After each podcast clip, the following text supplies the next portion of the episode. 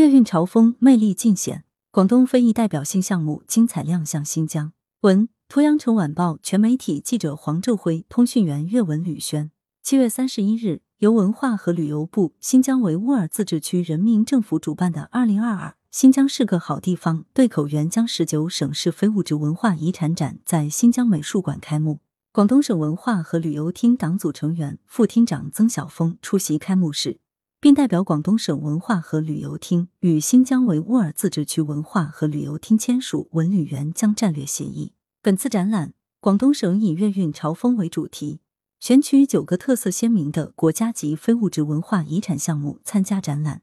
并组织入选人类非遗代表性项目名录的粤剧参加粤夜非遗专场演出。开幕式后，文化和旅游部党组书记、部长胡和平、新疆维吾尔自治区党委书记马新瑞等领导到广东展区参观指导粤韵潮风。广东省非物质文化遗产展以潮州市经典地标牌坊街、广济桥、广济楼为主设计元素，营造了一个传统潮州风情画空间。展览通过代表性作品，结合图文及多媒体内容。介绍潮绣、潮州木雕、大吴泥塑、潮州花灯、风西瓷烧制技艺、风西手拉朱泥壶制作技艺、潮州功夫茶艺广绣、广彩瓷烧制技艺项目，并组织刘瑞玲、卢静文、吴文新、黄涛、陈丹红、吴涵哲、叶汉中七位代表性传承人现场展示独特技艺。梁秀玲、陈文敏二位代表性传承人携梁小曼、陈韵诗两位新生代传承人通过线上连接讲解项目和展示技艺。尽显广东非遗的文化内涵和当代价值。